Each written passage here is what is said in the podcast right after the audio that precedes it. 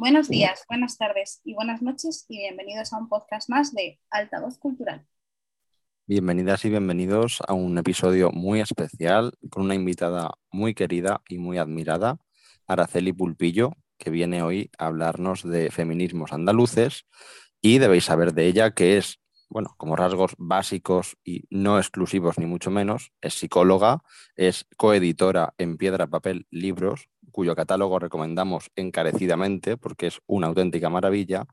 Es también la coordinadora del FEMCINE Labio Asesino, que tiene mucha relación con la charla de hoy. Y también tenemos que destacar que en esta casa ya la hemos leído como poeta. Así que bueno, pues el pack completo en lo literario y editorial. Muy bienvenida, querida. Muchas gracias a ambas, a ti y a Ruth. Muchas gracias por invitarme. Qué bueno. Me encanta la presentación, ¿eh? que eres como, un, eres como un 360 totalmente. Totalmente, sí. Muchas cosas, ¿no? Hay como un abanico de posibilidades. Elige. Total, total. Es que cuando te leen el currículum, ¿no? Tiene que ser como... Sí, un poco raro, ¿no? Ahí le doy a todo un poco, sí. Es, muy guay y además para que lo sepan nuestras y nuestros oyentes, es muy guay que Araceli la conocimos precisamente en otro contexto relacionado con feminismos andaluces, pero como presentadora ella misma del acto de, del libro de Carmela Borrego Castellano, que es Encarnando el territorio feminismos andaluces de, Caótica, de la editorial Caótica. Entonces, bueno, se cierra un poco el círculo, ¿no? Hoy presentamos a la que fue la presentadora de ese día y también el tema común desde otro punto de vista, pero el tema común de feminismos andaluces. Así que cerramos un poco el círculo, nos hace mucha ilusión tenerte aquí. Y, Carmela, Carmela, está en, la, en Feminismo Andaluz de, sí. o sea que es que está como todo muy hilado, ¿eh? Todo en casa, todo en casa, todo queda en casa. Sí, sí, la verdad es que un poco antes de, pues un poquito antes de, grabar es lo que os comentaba, que me hace mucha ilusión volver a hablar de, este monográfico porque se presentó en 2019 y se quedó un poco truncado porque la pandemia hizo que muchas presentaciones se, se cayeran, así que volver a retomar un poco hablar del monográfico en un momento que yo entiendo que es de esplendor del feminismo andaluz, de los feminismos andaluces, pues la verdad es que estoy muy agradecida que me hayáis propuesto hablar de él como coordinadora. Así que sí, sí, muchas gracias. Y yo para empezar, eh, para que la gente que no conozca ¿no? El, monográfico del que vamos a hablar hoy, eh, ¿cómo nace? Pues a ver, nace inserto en el proyecto de fanzinas que yo ya llevaba, que es Labio Asesino, que como bien ha dicho Ferki.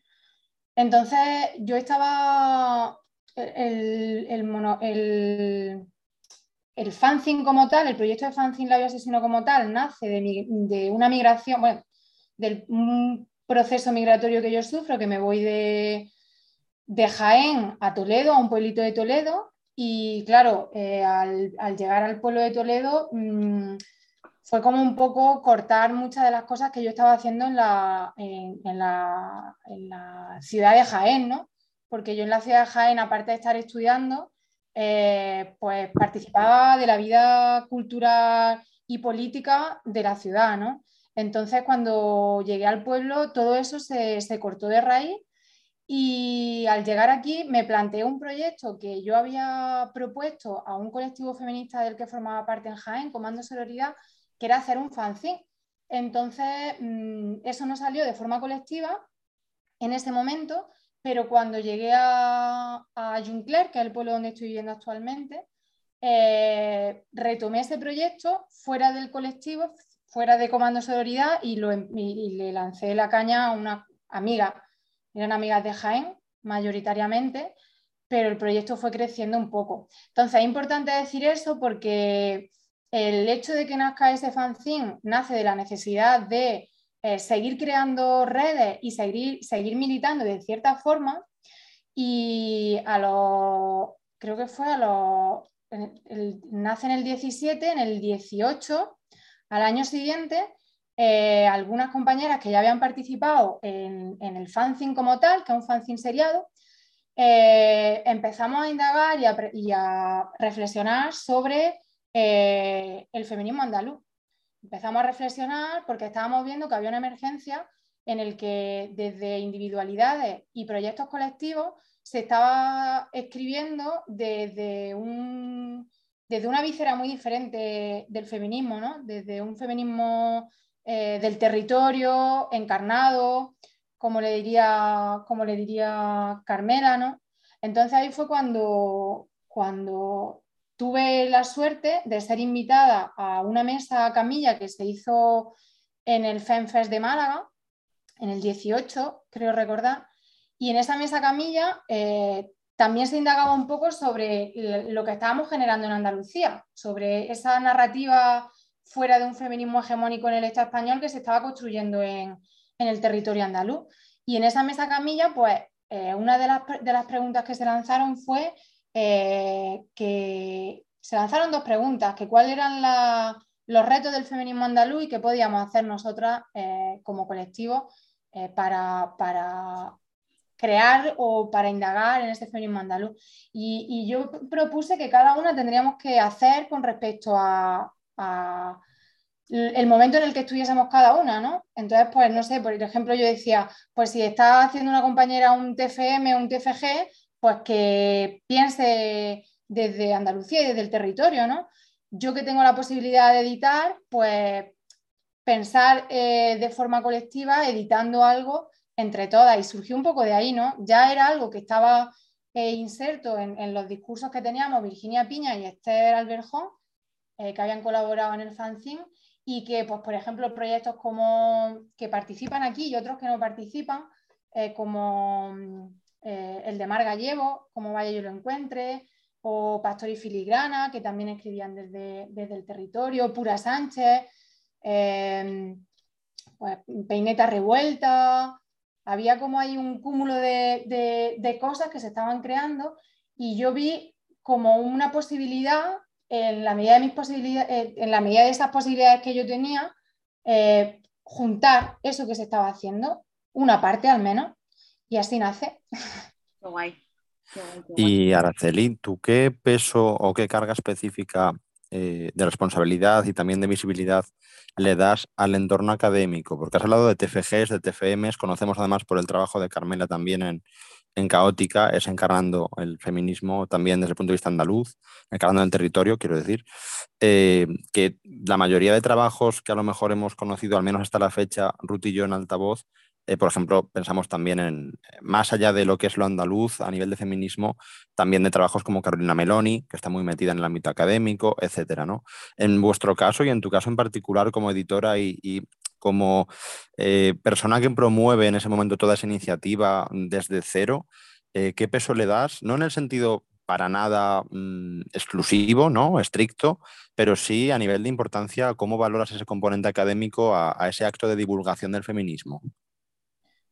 A ver, el proyecto nace desde, desde, el movimiento social mayoritariamente, aunque luego muchas compañeras sí que han producido y estamos produciendo dentro de la academia, el feminismo andaluz mm, es una forma de entender y de hacer feminismo que parte de la calle, básicamente, y que parte de inquietudes y reflexiones de compañeras que en el ejercicio de sus praxis cotidianas tanto en sus profesiones como puede ser la podería en el periodismo o como puede ser las militancias diversas que, se tenían y que se tienen, eh, había algo que el feminismo, no, el feminismo hegemónico en el Estado español eh, no, estaba, no nos estaba interpelando al territorio andaluz.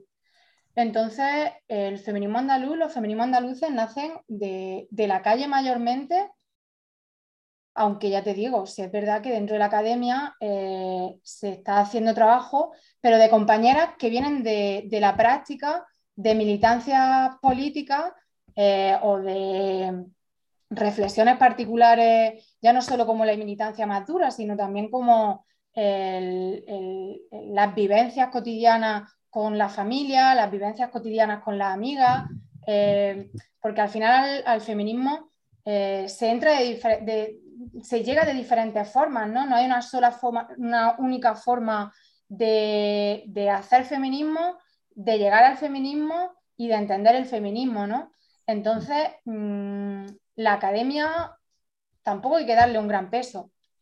hay, que darle un, hay que darle un peso como algo más que está ahí y en el que nos da una posibilidad de, trabajar y de indagar, ¿no? Como una posibilidad de, profundizar y de investigar, pero es algo más, es una pata más, eh, ya no solo del feminismo andaluz o de los feminismos andaluces, ¿no? Sino de, el ejercicio militante o comprometido de la vida en, en general, ¿no? Sí, lo comento sobre todo porque hace algún tiempo Rutillo teníamos el debate, eh, precisamente, eh, parcialmente se dio en las jornadas últimas que hicimos dedicadas a la figura de la mujer, igualmente aquí en Altavoz en marzo y anteriormente en algunos podcasts con algunas compañeras, y teníamos un poco la sensación de que, al menos en ese momento, eh, lo que llegaba a nivel de feminismo en cuanto a editorial, en cuanto a trabajo de fanzines y ensayos y demás, sí que tenía un componente académico que a veces era casi un obstáculo a la hora de cómo se expresaba en esos textos diferentes conceptos y, cuestiones que eran importantes, pero que tal vez no eran tan accesibles para un público, digamos, más heterogéneo, más diverso en cuanto a formaciones, eh, orígenes, mm, posibilidades, etcétera, etcétera. Entonces, por eso me llama la atención el que se pueda juntar de forma tan, tan natural, tan orgánica, pues ambas eh, circunstancias y ambos componentes, ¿no? la vivencia de la calle y la circunstancia personal de cada una de las mujeres, y en este caso encarnando ese territorio andaluz concreto, y después eh, compañeras que deciden o, pueden o consideran necesario eh, llevarlo a un terreno, pues como digo, más académico. Eso, vamos, me parece muy interesante porque mm, desde nuestra experiencia en altavoz sí que notábamos que había un poco de desequilibrio, al menos por lo que nos ha llegado aquí a, nuestra casa, ¿no? Sí, a ver, el monográfico al final parte de un proyecto eh, político, ¿por qué no? Que al final es que parte de los principios de que cualquiera puede escribir sobre lo que quiera y como quiera y, no solo escribir, sino también, al acercaros al monográfico habéis visto que no solo textos, eh, sino que también hay collage, hay ilustración, hay, hay ¿no? como crear desde la diversidad de lo que podemos entender que, eh, que crea discurso ¿no? y que crea imaginarios. ¿no?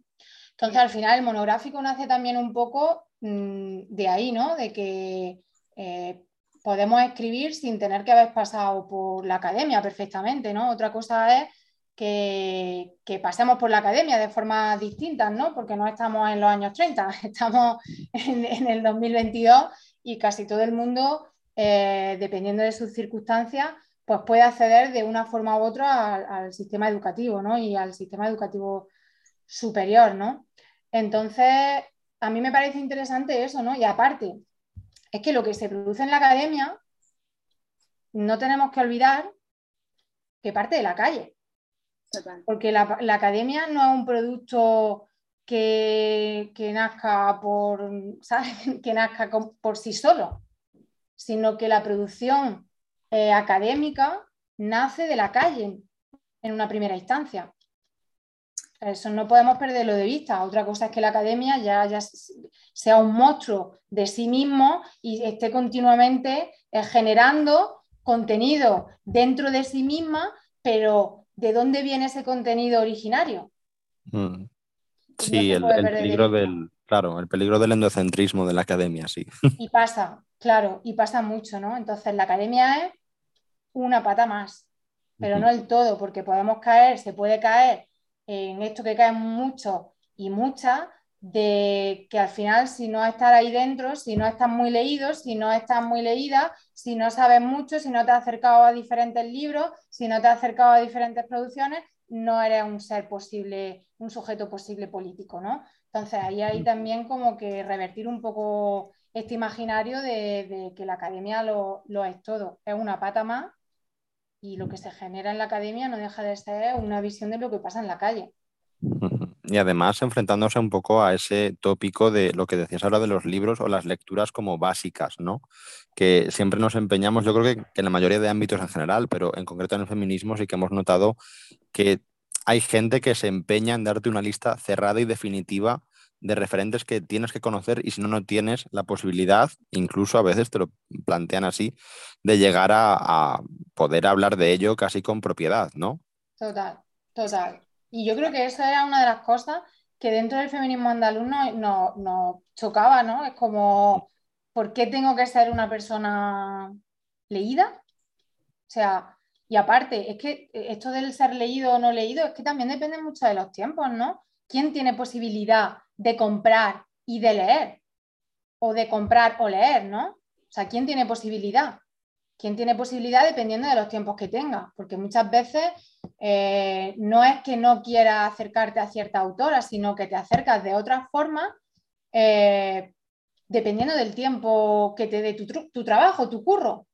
Entonces, también ahí hay una cuestión de clase bastante interesante a la hora de dar lecciones desde eh, un feminismo hegemónico y desde eh, un feminismo que, no contempla otras intersecciones.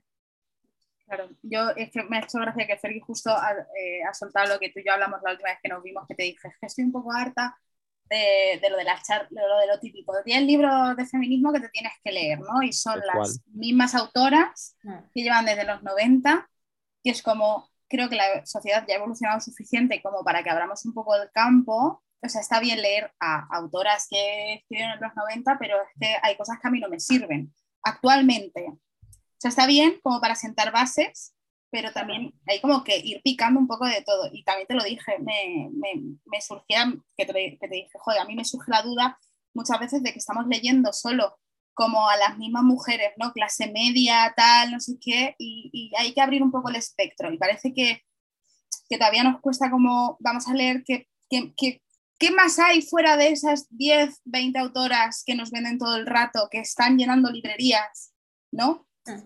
Y a mí me ha gustado mucho el monográfico porque, o sea, tiene como distintas voces, distintos puntos de vista, totalmente, todo el rato. Es como, eh, pues, eh, lo del campo. Yo, por ejemplo, lo del campo es como, si a ti no te lo cuentan, tú no lo sabes. Y sobre todo viéndolo desde el centro de Madrid, ¿eh? que esto, esto también te lo dije, a mí me pasaba, que yo desde aquí había cosas que yo no podía entender o que yo no podía simplemente pensar porque nunca las había vivido.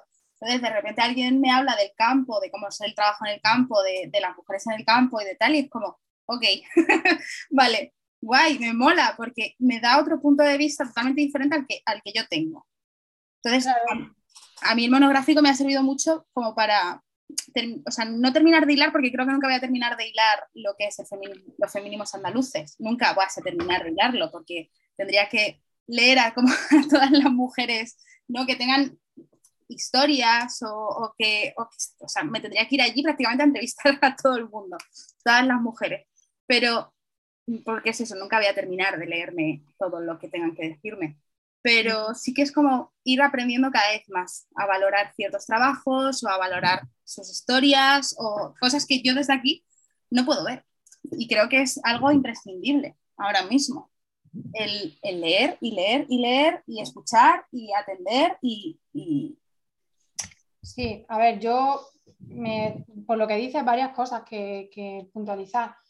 Eh, había una cosa que me apunté a un curso que hizo Traficantes de Sueños hace unos años sobre feminismo y decía Justa Montera en una de las sesiones que, impartía ella sobre Kate Miller, eh, que me gustó mucho eh, porque comparto esa visión que, ella tiene y compartimos mucha esa visión que ella tiene.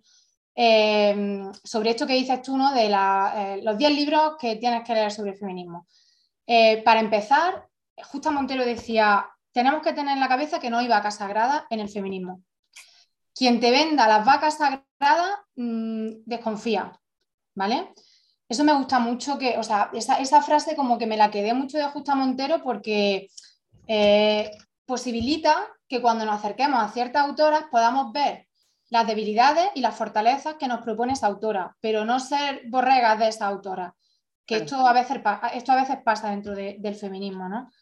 Eh, y luego, eh, con respecto a esos 10 libros que tienes que leerse, que, leerse hay una imposición eh, ideológica de un tipo de feminismo al final, porque quien está haciendo esa lista te está vendiendo su posicionamiento político con respecto a lo que entiende que es el feminismo.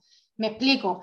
Es que al feminismo se puede llegar desde muchos itinerarios y desde muchas bibliografías, desde muchas. Entonces, eh, no hay 10 libros únicos que te puedas leer sobre feminismo, igual que no hay 10 libros únicos de, poesía, ¿no? Que te tengas por qué leer, porque va a depender mucho eh, de quién seas tú y a qué te quieras acercar. Entonces, ya esto de lo, imprescindible también hay que desconfiar un poco, ¿no? Porque al final también hay como, como esa ideología. Me parece guay, tía, que digas lo de eh, mirar a otros territorios, porque precisamente creo que, o sea, que digan mirar a otros territorios desde Madrid. Me gusta mucho, ¿no? Porque es verdad que Madrid, eh, desde mi punto de vista, y no solo desde mi punto de vista, tiene un problema de mirarse a sí mismo continuamente, ¿no? Y pasa en el movimiento per se, que parece que solo hay movimiento feminista en Madrid, pero no solo en el movimiento, sino también en la producción intelectual o en la producción militante o como la queramos llamar, eh, que se está haciendo, ¿no? Entonces, está guay que lo digas porque al final se está haciendo mucha producción, eh, no solo desde Andalucía, también se está haciendo producción desde Murcia, compañeras que están escribiendo sobre lo que le atraviesa en Murcia, compañeras que están haciéndolo en, en, Aragón, compañeras que lo están haciendo en Cataluña, que lo están haciendo en Euskal Herria. Entonces, que también hay que eh, descentralizar esa mirada que se tiene eh, mayormente desde Madrid, que es un problema porque luego Madrid tiene los recursos de visibilidad. Pongo un ejemplo. En las pasadas elecciones, eh, las pasadas elecciones que se hicieron al Parlamento andaluz, eh, que salió el trifachito, ¿no? que fueron como, tuvo una cobertura bastante grande y aparte hubo muchos estereotipos y muchos mucha mierda que se, que se echó al imaginario que se tiene de lo andaluz, de, ¿no? de, porque había salido la extrema, porque había salido la derecha y la extrema derecha estaba ahí ¿no? como de llave en el, en el Parlamento. Entonces, eh, Madrid tiene los recursos para que cuando se hable de qué piensan las feministas, pueda haber, las feministas de Madrid puedan decir qué se piensa. Entonces, creo que las feministas que están en Madrid tienen que hacer un ejercicio de reflexión a propósito de cuándo decir que no, porque hay un movimiento organizado feminista en Andalucía que es el que tiene que hablar porque es su territorio el que ha pasado esto, esto concreto. Eso como un caso específico, ¿no? Entonces, claro, Madrid parece que se queda equilibrado porque al final eh, nieva en Madrid y parece que solo nieva en Madrid, no nieva en el resto del Estado y no pasa más nada en el resto del Estado, ¿no? Entonces, Madrid tiene ahí como una movida que tiene que mirarse y se lo tiene que mirar eh, desde todos los sentidos, porque también los movimientos sociales tienen que mirárselo, ¿no? Muchas compañeras que hemos venido a Madrid y hemos militado en Madrid, eh, no todos los movimientos sociales, pero muchos movimientos sociales a los que nos hemos acercado, y en mi caso concreto, el feminista, hostia, parece que tú vienes de Jaén y que como vienes de Jaén era una paleta que no tienes ni puta idea de feminismo. Entonces, ese tipo de cosas se tienen que, desarticular. Entonces, me mola que diga esto de que el monográfico de, porque al final eso es lo que, lo que se pretendía con el monográfico. No solo una de las cosas que se pretendía, y no, la más importante, pero era una de las cosas que se pretendía.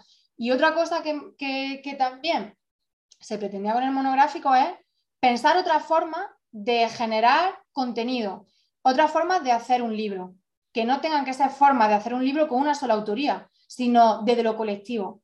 Claro. Guay. No, a ver, yo es que, eh, a ver, esta charla tuya la hemos tenido personalmente, yo te lo he dicho. Ah. Yo creo que desde Madrid se cometen muchos errores, y es verdad que, y soy la primera que te lo dije, te lo dije la última vez que nos vimos, que creía mm.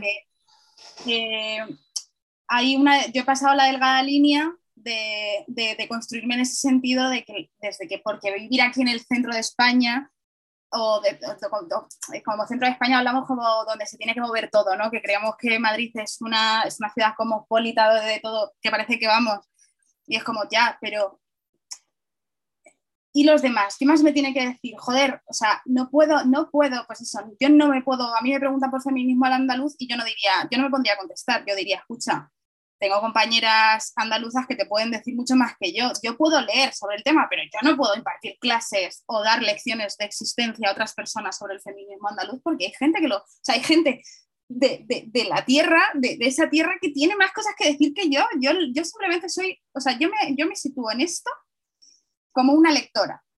como un aprendizaje, como, como ya está, pero no puedo eh, habitar este territorio, porque no es así, o sea, si es que, eh, entonces me, me, mola, a mí una de las cosas que, de las que me mola hablar con, contigo es porque siempre aprendo un montón, tía, y es así, las veces que hablo contigo, y, y, te lo he dicho, o sea, me gusta hablar contigo porque me das un punto de vista totalmente diferente, pero es verdad que Madrid comete muchos errores en ese sentido, y, y yo estoy contigo, creo que deberíamos un poco de, de Madrid bajarnos los humos, en, para mí, ¿eh? Bueno, yo creo que tiene que hacer muchas reflexiones a claro. propósito de, de, que al final es centro, no deja de ser centro y, tiene una mentalidad y una condición, ¿no? a nivel mental, se, se piensa como, como, centro la mayoría de sujetos que, que habitan Madrid.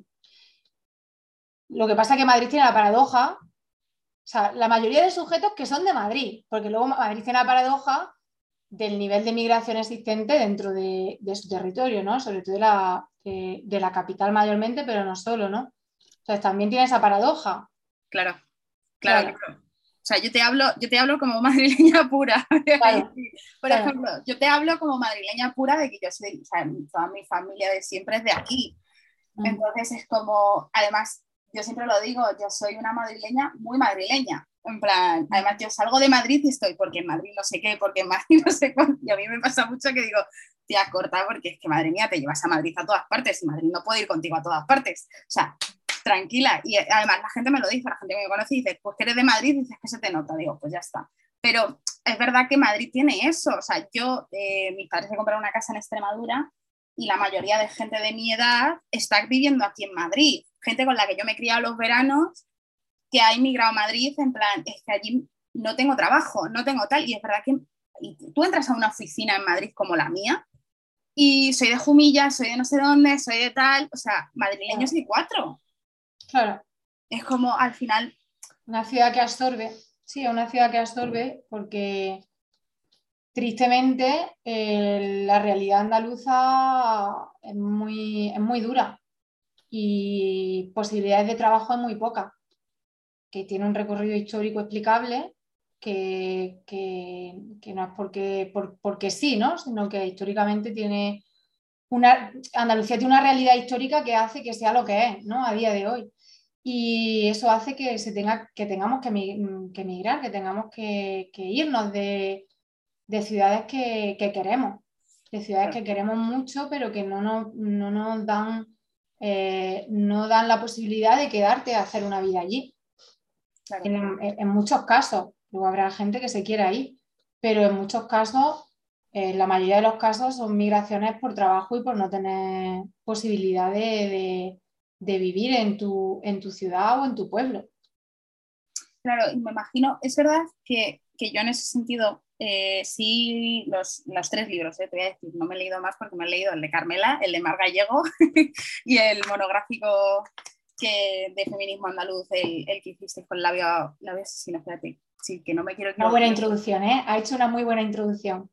Pero es que no, es que no me he leído, o sea, es que es verdad que me estoy abriendo mis miras, he empezado este año a abrir mis miras y no he podido, te lo juro, no, no, no me da, pero eh, sí veo mucho, o sea, sí, o sea, Mar Gallego habla de que también vivió fuera, eh, Carmela igual, estuvo en Barcelona, eh, tú vives en Toledo, quiero decir, o sea, al final es como, ¿cómo es hablar de mucho más? Fuera? Por ejemplo. No sé si soy yo. No, ¿Me oyes, Ruth? Sí, te escucho bien. O sea, ¿tú me escuchas bien? Ah, vale, vale. Ahora te escucho bien. Si puedes reformular la, sí. la, pregunta, por favor. ¿Cómo es el hecho de, o sea, cuando tomas distancia de tu tierra y hablar de ella, es, es diferente a, a, estar allí dentro, por compas tuyas que estén allí?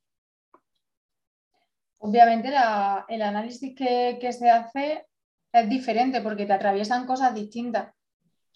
Es decir, mira, yo por ejemplo, al final las reflexiones que, cada una hace, la hace por un devenir determinado, ¿no?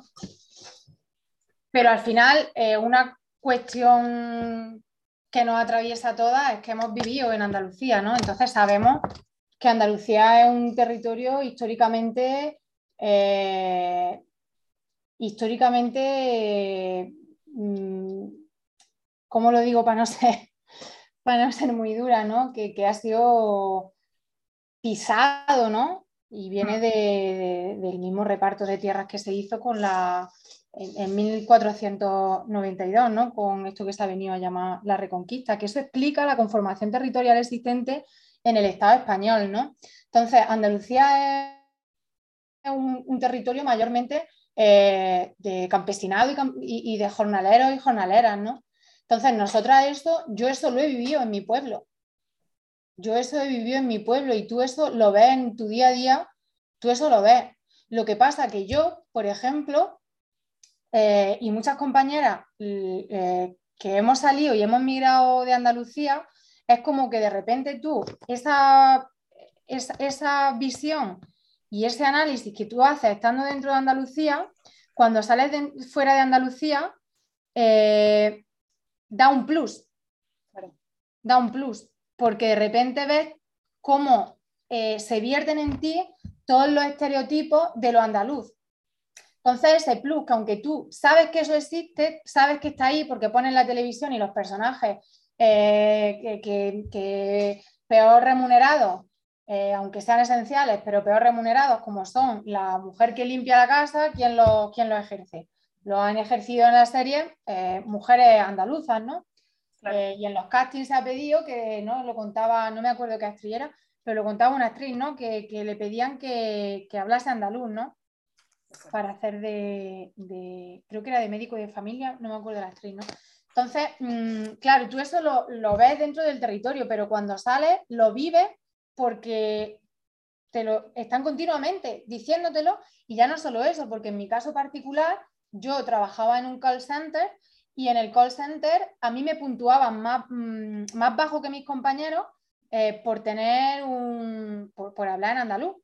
Entonces, es que eh, mi, ser andaluza me, da realidad material, me da una realidad a la, que me, a la que me enfrento, no solo en Andalucía, sino fuera de Andalucía también. No solo padeciendo el paro, la precariedad, eh, las pocas oportunidades que te, da Andalucía, sino que cuando sales eh, también está eso ahí, ¿no? y, al, final los análisis, tanto desde dentro como desde fuera del territorio, pues yo creo que, suman a, la comprensión y, al, a lo encarnado de lo que es ser andaluza, ¿no? Yo creo que, van sumando, ¿no? Y también un poco cuando, cuando surge el monográfico de feminismo andaluz, surge precisamente eh, como la necesidad de contarnos a nosotras mismas. Es decir, que no nos, que no nos cuenten qué somos, sino que nosotras contemos qué somos. Como que revertir ese, todos esos estereotipos y esos prejuicios que se vierten sobre lo andaluz y sobre la andaluza, este monográfico como sirve un poco también de eso, ¿no? Como decir, no, es que yo no quiero que tú digas, que vamos a decir nosotras que somos. Y aparte, la primera presentación que hicimos del monográfico, que la hicimos en Casas Viejas, en Benaluz Casas Viejas, en un pueblo de, Cádiz, que además tiene una historia libertaria, que si no la conoce yo animo a, a que a hacer que haya ella. Eh, cuando presentamos el, monográfico allí, hay un, eh, historiador, Salus, que, murió hace, hace unos años, eh, que él nos preguntaba, y me parece pertinente la, pregunta que nos hacía, ¿no? que era, ¿tiene complejo el feminismo andaluz? Sí, y me parecía pertinente precisamente por eso, porque el feminismo andaluz es todo lo contrario. Lo que hace es coger todo ese, todo ese estereotipo y todos esos prejuicios y le da la vuelta. y lo que pretendíamos y lo que cuando te acerca al monográfico es que cada uno desde, desde el análisis revierta eh, esos estereotipos. Se hace un análisis, obvio, se hace ese análisis, pero luego eh, se revierte diciendo que, la andaluza hemos sido a lo largo de la historia eh, sujetos revolucionarios en todos los sentidos, tanto desde las redes comunales en los hogares como en las organizaciones sindicales eh, de primer orden, hemos sido sujetos de primer orden. Bueno, claro, o sea, yo, tía, nunca se me hubiera ocurrido, te lo juro, preguntar lo de, lo de que si el feminismo andaluz tiene complejos, o sea, porque no me da por pensarlo, pero es verdad que si lo... Sí, Salud, Salud hizo una pregunta bastante pertinente y... Claro, pero que, sí, sí, sí. que, que no se me hubiera ocurrido, pero es una pregunta bastante, o sea, bastante, o sea, no sé, como que cuadra en el, en el entorno. ¿Sabes lo que te digo? Que a mí no me hubiera ocurrido, pero que dice, joder, eh, está bien ejecutada, ¿sabes? Porque, porque es verdad que no sé, desde fuera. Es que el trato, a mí me ha cambiado mucho la existencia, ¿eh? porque a mí el trato que siempre se le ha dado a Andalucía desde fuera ha sido sobre todo muy vejatorio. O sea, sobre todo, en plan, desde aquí arriba vemos, vemos Andalucía como yo que sé, tía, como eh, no sé, malos y maleantes y vagos y, tal, y es como, joder, pero, pero vamos a ver. O sea, ahora es como te, a mí me ha abierto mucho el mundo decir, vamos a hacernos ciertas preguntas, vamos a pensar un poco antes de hablar, que, que al final todo es política, ¿sabes? O sea, yo muchas veces le pregunto a mis colegas, ¿por qué dices esto? Y las preguntas son, no sé, yo lo he escuchado en casa.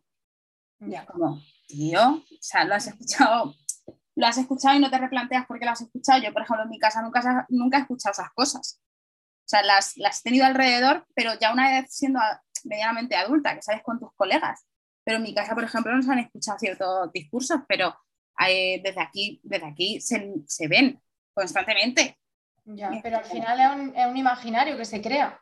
Claro. Es estereotipo de, de, de lo andaluz que de hecho en, el texto que, escribo yo, yo escribo un textito que hago como una pequeña reseña a un texto que escribió Antonina Rodrigo, que Antonina Rodrigo es una historiadora eh, anarquista granaína, eh, y le hago como una pequeña reseña a ese texto, que es un texto histórico en el que ella en el, en el 78 eh, entrevista a mujeres que están haciendo, pues están em, políticamente movilizada en, Andalucía, ¿no? Pero hay una parte que me gusta mucho del texto este, que por eso lo traigo un poco aquí, en el que ella habla de, de claro, eh, que eh, el proceso migratorio que sufre Andalucía-Cataluña, muy grande, porque al final en Andalucía no había trabajo y se, y se subió a Andalucía, ¿no? Y ella recoge que en realidad ese estereotipo del andaluz como vago, como, mm, eh, ¿no? como que no rinde, es un estereotipo que surge precisamente para que eh, la fuerza de trabajo andaluza sea pagada mm, eh, mm, con un precio menor que otra fuerza de trabajo. O sea, me parece como Antonina lo recoge en el, artículo y me parece como muy interesante, porque esto que ella lo recoge en los años eh, que ella habla del periodo, aunque el texto sea del 78, pero es como que hace un análisis de lo que pasaba en, la dictadura, ¿no? Eh, pero yo me lo traigo al presente y al final es lo que pasa con el imaginario que tenemos de, de la persona migrante de otros territorios como puede ser África o como puede ser Latinoamérica, ¿no? Todo ese imaginario que se genera eh, para al final eh, que, su fuerza de trabajo se pague, menor, se, pague menos eh, que, la de un español o una española, ¿no? Bastante interesante. Es que, es que una vez, yo una vez que empecé a leer, descubrí cosas, pues eso que dices, me parece como ilógico, en plan, joder, o sea, que todo tiene un porqué, ¿no? Pero claro, tú no lo sabes y hasta que no lo lees y no te lo cuentan es como, pero pero en serio, o sea, yo qué sé, o sea, me parece como, como eh, súper triste, quiero, para, mí me parece como súper triste, ¿no? O sea, vamos a inventarnos un, un estereotipo para pagar menos, y como, tío. Sí, no sé muy bien cómo lo recogía ella, pero venía a decir, ¿no? Esto, esto que te digo. Y me parecía como, me, cuando la leí me hizo ahí, ¿no? Como que reflexionar, ¿no? Estas cosas que lees que al final se, incorporan en esa mirada y en esa visión. Sí, sí. Qué fuerte. Y, yo quería preguntarte, ¿va a haber un segundo monográfico después de, este? O ¿Estás preparando un segundo en algún momento? Yo, a mí me ha gustado mucho, ¿eh? Yo me voy a afiliar a, tu monográfico, o sea, yo todos los que hagan los quiero, o sea, pero como ya han pasado tres años, digo, a lo mejor está preparando un segundo. Pues mira, em, cuando lo presenté en Cádiz, que lo presenté en un centro social allí con, con un colectivo, con la Cienfuegos, eh, cuando lo presenté allí, que de hecho fue una presentación muy bonita porque en esa presentación actuó Carmen Shia, que es una, artista de los pies a la cabeza y, que desde que ha sacado su disco me, acompaña mucho y, y lo digo porque en, esa presentación ella hizo como eh, mm, hizo una canción que le había inspirado al leer el, monográfico ¿no? y a leer todas las voces que había, que había encontrado en el monográfico. En esa presentación, que para mí fue como muy, muy bonita, lo fueron todos, pero por, cada una por algo, ¿no? Eh, hubo una compañera trans que nos dijo que molaría que eh, se hiciese un segundo número. Sea, acababa de salir, en realidad estaba presentándose. acaba de salir en ese momento. Y en ese momento fue como. Mm, se quedó ahí la, ¿no? la cosa abierta, como no, porque acaba de salir este número, ¿no? Pero no sé, eh, con las cositas, los proyectos que están, que están saliendo, las cositas, joder, como que a veces, de forma muy de fondo, lo pienso que sería como interesante hacer un segundo monográfico de feminismo andaluz. Sería interesante. Lo que sí, el proyecto de, monográficos que yo tenía en mente era que se hiciesen monográficos por parte de, de Labio Asesino que tocasen diferentes, diferentes temáticas. Y el segundo, que llevo como ahí en la cabeza mucho tiempo, eh, que quería que saliese, lo que pasa que no, no lo he trabajado todo lo que se tenía que trabajar a la hora de coordinación, era un, monográfico sobre mm, eh, feminismo sindicalista. Oh, Sindicalismo y feminismo, algo así. Ese sí que lo tenía ahí como trabajado en el sentido de ponerme, tantear proyectos. Eh, creo que me, parece interesante que se, que se aunen voces de mujeres que están haciendo la batalla dentro de, del sindicalismo y que tenemos la esperanzadora noticia y la, alegría ¿no? que nos ha dado las trabajadoras del hogar que han conseguido después de mucho tiempo que se ratifique el convenio 189 de la OIT, entonces como que es muy necesario que pensemos que el, sindicalismo en el feminismo es un, vector súper importante que nos atraviesa de todas, todas, ¿no? Entonces eso sí que era una cosa que me, que me llevaba que me lleva dando vueltas desde hace tiempo. Y el de Feminismo Andaluz 2, en un primer momento no lo pensaba, pero últimamente viendo las cosas tan interesantes que se están haciendo en el territorio, joder, es como que me, me entran muchas ganas, la verdad. pero bueno, son cosas también como el proyecto de la asesino es muy orgánico y va saliendo como va saliendo y no, ¿sabes? Como también las redes que se van surgiendo, los intereses que me surgen a mí, pero no solo a mí, sino también a la gente que, está cerca de mí, ¿no? Pues como que ni, sí ni no, como que lo dejo ahí abierto. A lo mejor sale en, algún momento un número 2, a lo mejor no, a lo mejor el siguiente que sale el de feminismo sindicalista, no, no sé, ¿sabes? Ahí, ahí como se queda abierto. Y Araceli, ¿cómo integras esa relación que tienes como eh, editora de, los dos, ¿no? El fanzine de, Labio Asesino y la editorial Piedra Papel Libros, que tanto nos gusta y tanto hemos descubierto con, tantísima felicidad este mismo año, en cuanto a ese tipo de publicaciones, porque al final también desde fuera a veces ocurre que el fanzine es un formato muy, muy adecuado, muy potente para ciertos discursos, pero sí que desde fuera en algunos sectores se tiene que es menor en cuanto a una capacidad editorial pues con una, un catálogo más formado, eh, no sé, ensayos, etcétera. Entonces, mm, ¿puede que haya algún tipo de reflejo de lo que nos estás comentando de proyectos futuros también en la editorial que, que coordinas con tu compañero? Pues mira, eh, a lo que me dicen me surgen varias cosas. Me acuerdo que nos hicieron una entrevista una vez las compañeras de la librería Sinuse de Terrassa que decían que habían leído una entrevista mía que hice en, un medio murciano y que hablaba del territorio y toda la pesca, ¿no? Y, claro, decía, bueno, y, el feminismo andaluz, que al final es como que se mezcla mucho quién soy, ¿no? Porque llevo un proyecto que es La Vida Asesino y también estoy en Piedra Papel, ¿no? Y me, me hizo mucha gracia porque Juan que es em, mi compañero en, Piedra Papel, mm. decía, bueno, es que La vida asesina es como el, proyecto que se ha hecho en solitario Araceli, ¿no? ahora me toca hacerme a mí un proyecto en solitario, decía Juan, ¿no? Entonces, a ver, em, la forma que tenemos de entender la edición, eh, Juan y yo es muy similar y está inserta tanto en Piedra Papel eh, como en Labio Asesino. De hecho, yo primero empecé Labio Asesino y luego me, integré en Piedra, Papel, Libros, ¿no? Me refiero, para mí tiene el mismo valor un fanzine que un libro. Y en mi práctica cotidiana eh, le doy el mismo valor a un fanzine que a un libro. Y, porque también es un acto político, ¿no? El de, el de darle valor a algo que se entiende como menor, cuando en realidad... Mm, no tiene por qué serlo, ni mucho menos. Lo que pasa es que eh, a nivel, ¿no? Hay una hegemonía de que el libro es el producto sagrado, pero yo creo que eso hay que romperlo. Intento que tanto en piedra papel como en labio asesino hacer eso, porque además eh, eh, piedra papel nace como un proyecto que empezó con fanzines y nace un poco así, ¿no? Y sigue manteniendo la colección de fanzines porque creemos que el fanzine tiene el mismo valor. Y aparte, mm, por lo que hablábamos antes, eh, que también los libros de piedra papel, el hecho de que tengan el formato tan pequeño, eh, tiene una, es, por dos cosas. Primero, eh, por el mismo tiempo que nosotras tenemos a la hora de dedicarle al ejercicio editorial, pero también porque ¿quién tiene tiempo para leer un libro de 200 páginas?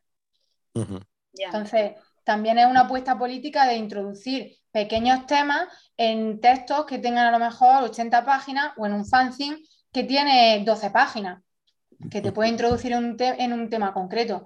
Entonces, creo que al final eh, eh, yo intento darle el mismo valor. De hecho, con Labio Asesino eh, yo presentaba los, los, números, los presentaba ahora con todo el tema de la pandemia, es todo como un poco más complejo, ¿no? Como que todo se ha ralentizado y demás. Y este año para mí está siendo como un poco más en calma porque estoy haciendo, estoy estudiando.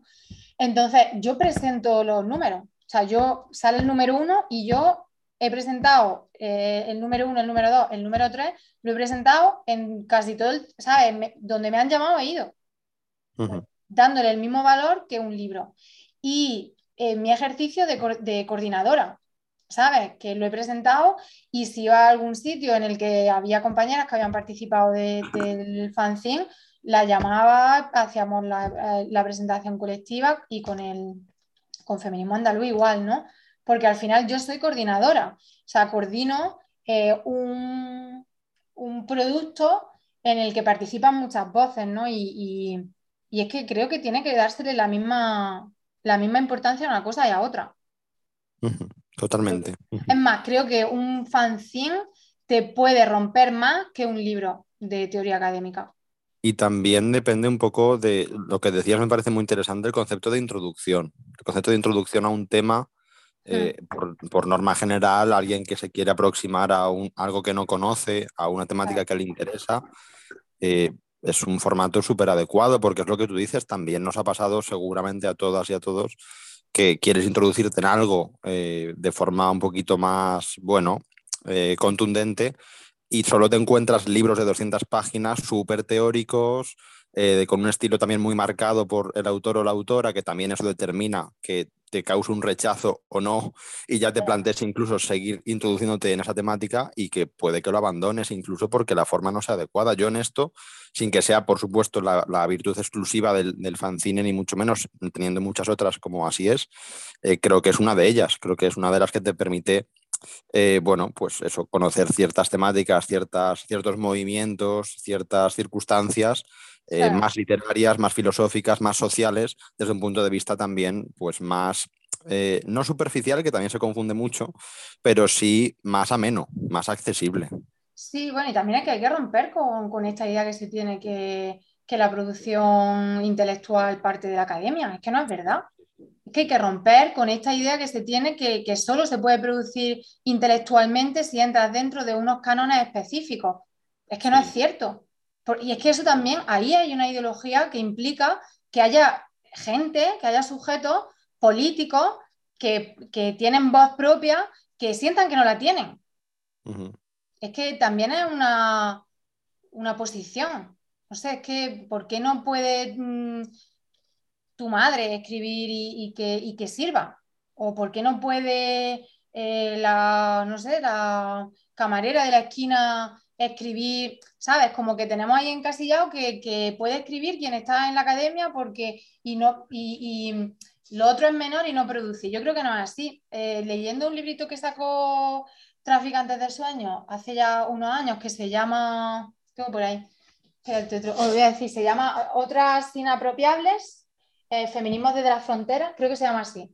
Y había una, hay un texto eh, que, escribe, os lo voy a decir porque lo tengo aquí apuntado. Eh, bueno, escribe una, mujer que habla sobre la, genealogía y hacía una reflexión bastante interesante que comparto completamente, precisamente de hecho, ¿no? que al final se, eh, cuando te dicen que tienes que escribir de una determinada manera y que tienes que adecuarte a unos cánones, hay gente que, piensa que no, es, que no es un sujeto que pueda ser activo dentro de la producción intelectual de las cosas y del cambio y de la transformación social. Esto es muy jodido, ¿eh? Hmm. Mira, se llama el librito, lo tengo por aquí. Eh, se llama Feminismo, exacto. Otras inapropiables, Feminismo desde la frontera, y el texto eh, se llama Genealogías, Legados, Movimiento, y lo escribe, em, joder, lo tengo aquí como en, aquí cagándome en la academia, pero eh, estoy leyendo un texto académico que estoy escribiendo. Eh, se llama MJ Alexander y um, Talpa Moanti, ¿vale? Y me parece como muy interesante esto que decían, de, de, joder, es que la producción, la producción académica también genera una subjetividad en cierta gente que no está en la academia de sentir que no tiene la misma posibilidad de hablar. Y esto es muy jodido. Mm. ¿Sabes? yo creo que, le tenemos que dar el mismo valor e incluso yo es que le doy más valor a un currela que escribe en un periódico de su sindicato escribiéndote sobre las realidades materiales que sufren su puesto de trabajo, ¿sabes? Porque está escribiendo un texto encarnado totalmente eh, y que te puede hacer reflexionar sobre muchas cosas que la academia se le escapa. Se le puede escapar o no, no sé. Sí. Vale. Y, ya para terminar, para feliz, yo quería hmm. preguntarte, porque quiero que me recomiendes. yo soy la de las recomendaciones. entonces, entonces em, quiero que me recomiendes eh, un libro y una canción. Hostia. Puesto difícil. Dime que no. No, porque de repente estaba ahí como pensando en, ¿sabes? En otras cosas. Eh, bueno, antes de contestarte a eso, que entiendo que es la pregunta final, ¿verdad? Sí.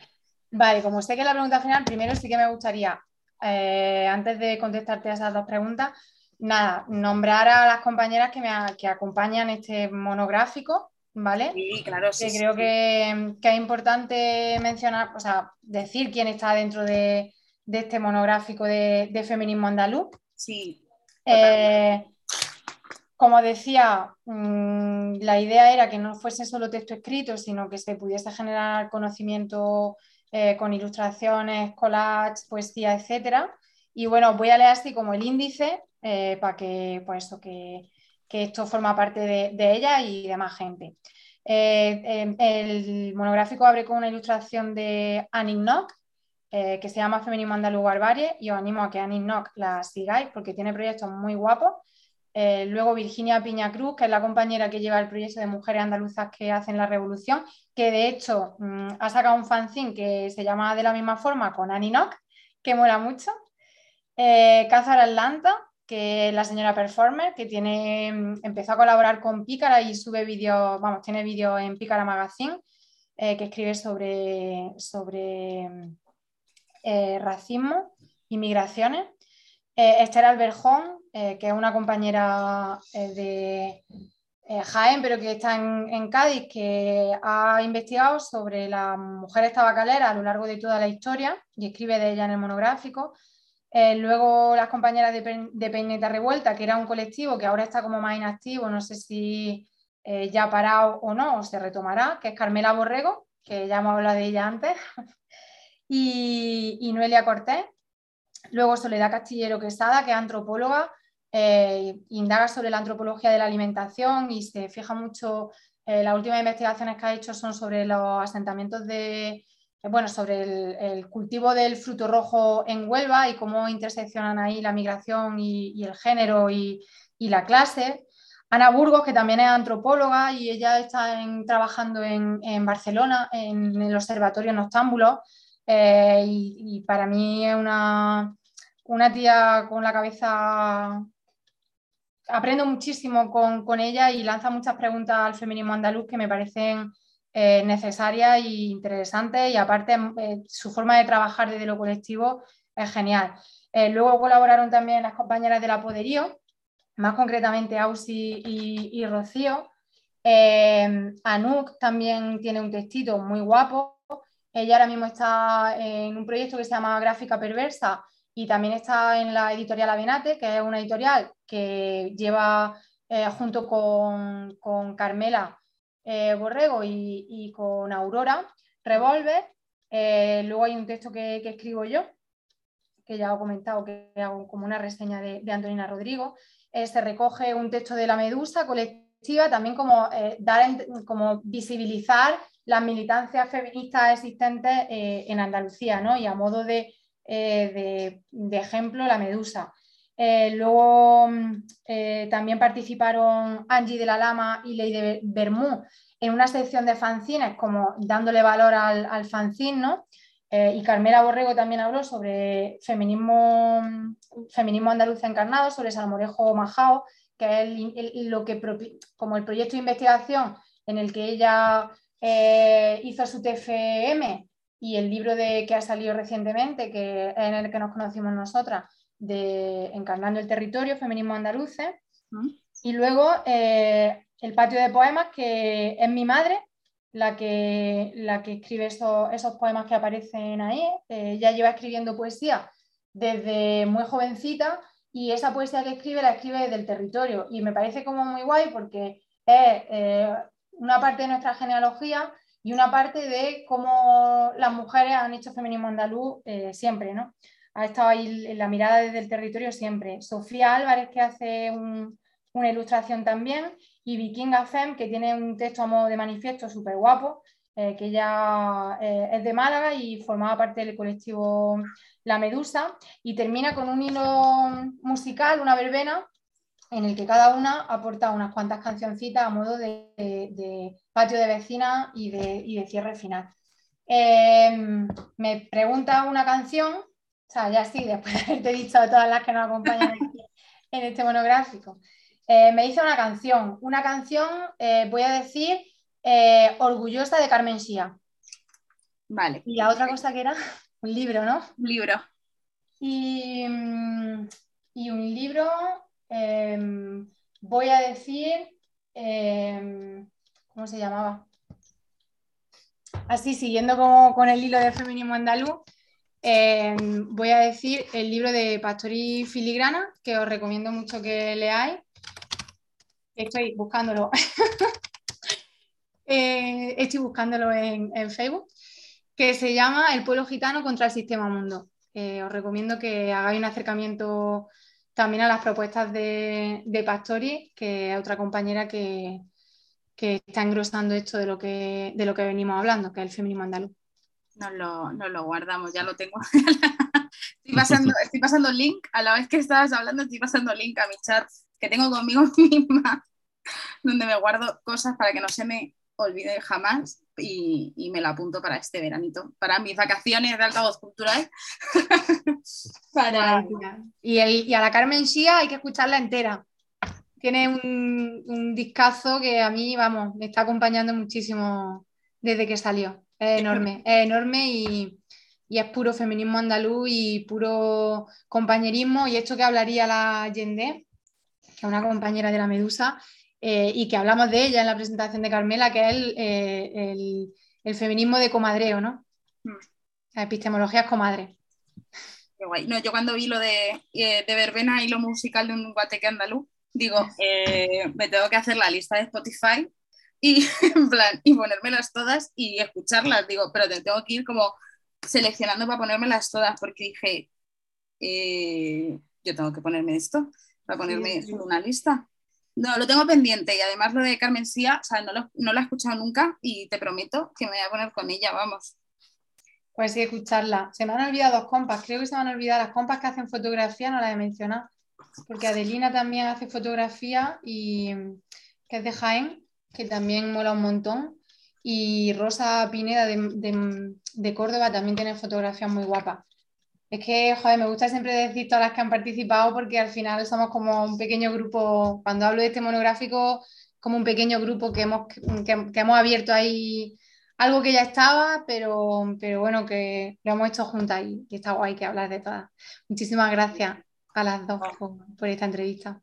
Y gracias a ti, a mí me ha encantado el monográfico, ya te digo que en cuanto sepa que sacas el segundo, ya sea una parte o, la otra, la, primera que salga me da igual, yo lo quiero, o sea, es como, a mí me ha encantado, ¿eh? o sea, ya te digo, y las fotografías y los collages, que yo he flipado, yo no sabía que tú hacías collages. Sí, sí, sí. Me queda muy loca. me queda muy loca, he dicho, eh, y yo aquí con las Araceli Pulpillo, yo, ¿cómo? en plan, ¡hala! No, pero me ha gustado mucho todas las fotografías, todo, o sea, me parece que, es redondo, en sí el monográfico es redondo. A mí me ha parecido, vamos, una, maravilla y, gracias por venir, de verdad te lo, agradezco muchísimo por hacernos un hueco. Y, nos vemos prontito porque además cualquier cosa que montéis por aquí o, por alrededores, pues ya sabes que, intentaremos siempre ir porque es una maravilla. A todo lo que necesites ya sabes que Altavoz es tu casa. Pues muchísimas gracias, de verdad. Que, sí, que sé que es mi casa y que me siento en casa, que, que siga ahí con el proyecto, que estos proyectos son súper necesarios. Creo que son lo que germinan, eh, lo que germinan todo el panorama cultural. Así que nada, que, muchas gracias también por volver a, pues eso, volver un poco a feminismo andaluz, hablar de él, porque ya os digo, llevaba, llevaba un tiempo sin, acercarme de esta forma al, monográfico y, siempre, siempre he agradecido ¿no? el, hablar de él y, removerlo. Sí, sí. Así que nada, muchísimas gracias, compa.